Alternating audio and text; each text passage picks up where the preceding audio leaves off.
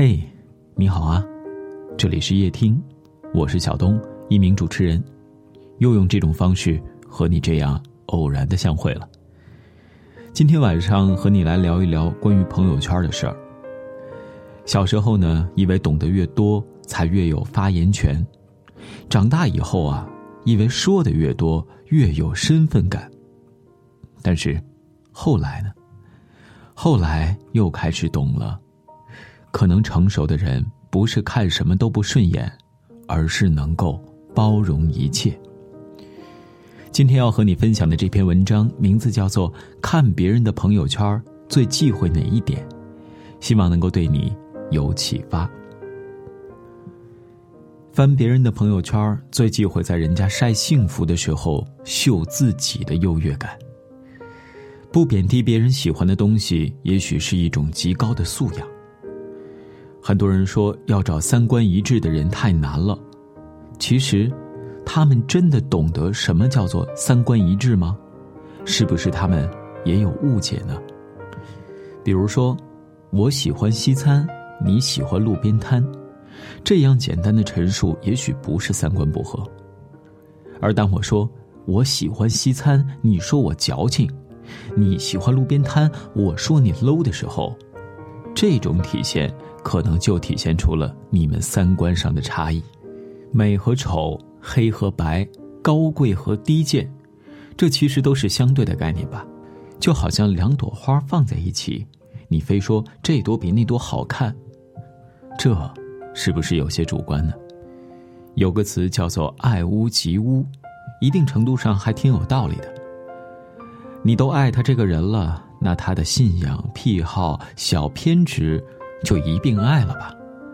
吸引力法则中有个词叫做“敌意化投射”，意思呢就是我们会将自己不能容忍的特质投射给别人，并用厌恶和指责来和自己划清界限。为什么有的人啃着窝头也会笑，就着咸菜也说香？当然，你可能会说现在窝头也挺贵的，但是细想想其中的道理，也许你能够揣摩出属于你自己的判断。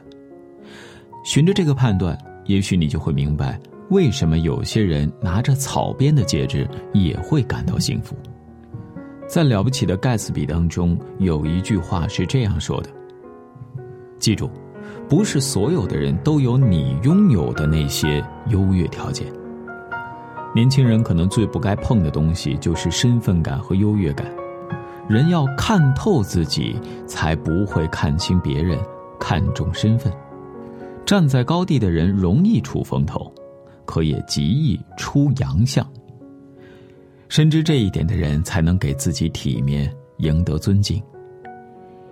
看到别人为一件事开心，哪怕不理解、不笑话，也是一种善良。这世上很多事儿啊，都能说出好坏，但幸福不行。为什么呢？因为它更像一种感受。打个比方。先说说喝粥这事儿，他的海参粥就一定比你的小米粥好喝吗？结婚呢，明星夫妻过得幸福，普通的情侣就不幸福吗？